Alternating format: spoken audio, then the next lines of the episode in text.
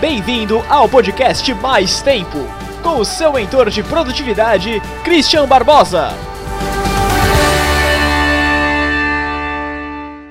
Olá pessoal, aqui é o Christian Barbosa do Produtividade Pessoal com BR ou da triadps.com e eu tô aqui gravando hoje no Chile e eu gosto muito do Chile. Não sei se você já veio para o Chile, mas conheça o Chile se tiver a oportunidade. O Chile é o melhor país da América Latina, o mais desenvolvido socialmente, economicamente, em termos de segurança. É um país surreal de legal. Né? Se eu tivesse que escolher um país para morar na América Latina que não fosse o Brasil, com certeza seria o Chile. Show em segurança, desenvolvimento, um país que está bombando. Você tem uma ideia, estava vindo para o aeroporto hoje, e aí eu, eu, gosto sempre de falar com taxista, né? Porque não tem pessoa melhor para falar sobre como é que as coisas estão indo do que um taxista. Ele realmente conhece, lida com muita gente. E eu perguntei para o taxista, como é que está a economia? Ele falou, está buena, está forte. Porque, literalmente, está bombando. Se você ouvir isso de um taxista, é porque é verdade, a economia está indo bem para caramba aqui no Chile. Está desenvolvendo, tinha vindo para cá um tempinho atrás e voltei. Putz, estão em reforma de tudo, desenvolvimento está show de bola. O Chile realmente é um país de primeiro mundo na América Latina. E o legal é que eles têm uma atitude empreendedora.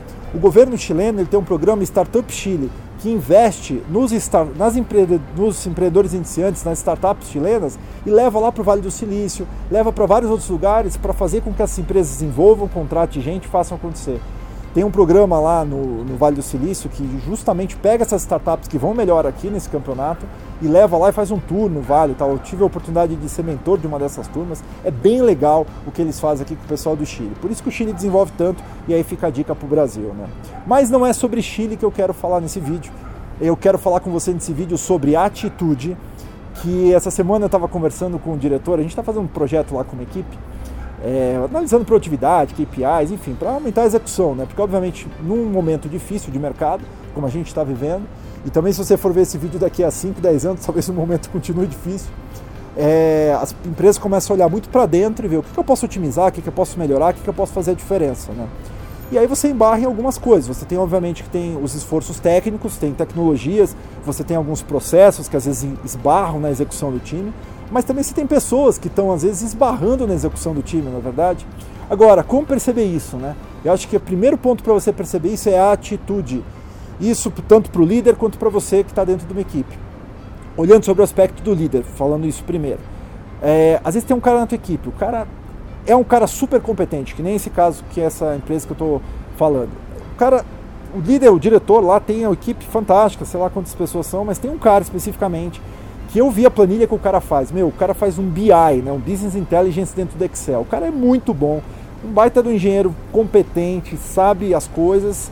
Realmente é um cara fantástico dentro da equipe, com um conhecimento técnico absurdo. Porém, uma atitude perversa, uma, uma atitude é, totalmente errada para o ambiente. Ele é o cara que acha que nada vai dar certo, ele é o cara que enrola muitas vezes, é o cara que não tem vontade de nada, é o cara que reclama na segunda-feira, aquele cara que qualquer coisa que acontece ele vem reclamar e está de mau humor. É aquele cara que a atitude dele é tão negativa que às vezes até contamina o ambiente. Quem que você acha que vai ser demitido nessa equipe? O cara com a atitude errada. Porque nós contratamos pessoas pelos seus con conteúdos, pelo seu currículo, pelas coisas que eles têm, né? Porque a única forma da gente ver quando a gente está contratando é o currículo, as suas competências técnicas. Mas pessoas são demitidas pela falta de uma atitude positiva, pela atitude errada, pelas coisas que simplesmente eles não conseguem lidar no dia a dia. Então olha só que coisa, né? Às vezes você não está percebendo, mas você é o cara que está com a atitude errada. Então você tem que pensar, pô, será que eu vou na segunda-feira de manhã para o meu trabalho com uma atitude positiva, com uma atitude colaborativa, com uma atitude engajadora, com uma atitude de que, meu, eu vou fazer isso aqui dar certo, que eu sou parte disso também? Tem que parar para pensar nisso.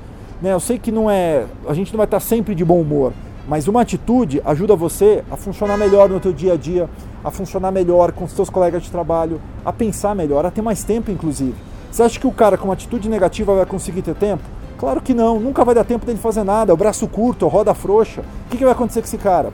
É, nunca tem tempo, nunca prioriza nada, sempre reclama, é sempre a vítima do ambiente. Isso é atitude errada. Então esse é o cara que vai ser cortado. Ainda mais um ambiente como esse de crise, não tem como você fazer diferente com relação a isso. Né? Porque você contrata por competência e você demite por atitude, é simples assim.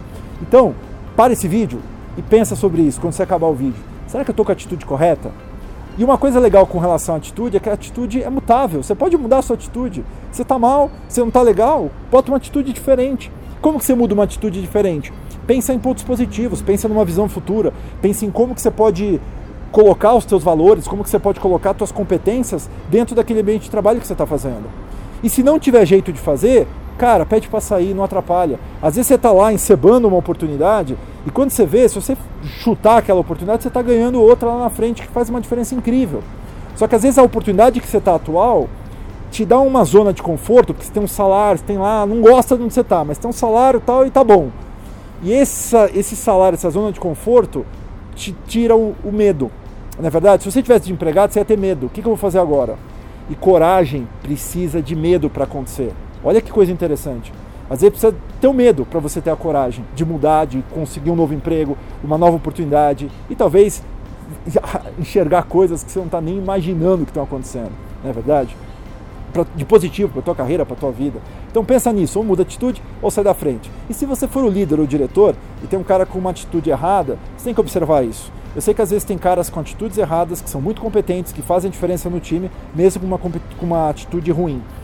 E aí o que você tem que fazer? Planejar. Tem que tentar falar, mudar, tentar engajar a equipe. Não tem jeito, vai ter que tirar essa pessoa. Claro que não de forma brusca, ah, amanhã eu vou, sabe, com humores. Eu gosto muito de planejamento, fazer as coisas devagar, fazer as coisas bem pensadas, para ser positivo para todo mundo. Porque no fundo, essa pessoa, ela pode ser útil lá na frente, só está no momento errado com a atitude errada. Então, não destrua as pontes, simplesmente coloque as pessoas nas pontes certas. Acho que esse que é o ponto que a gente tem que fazer. De forma pensada e planejada.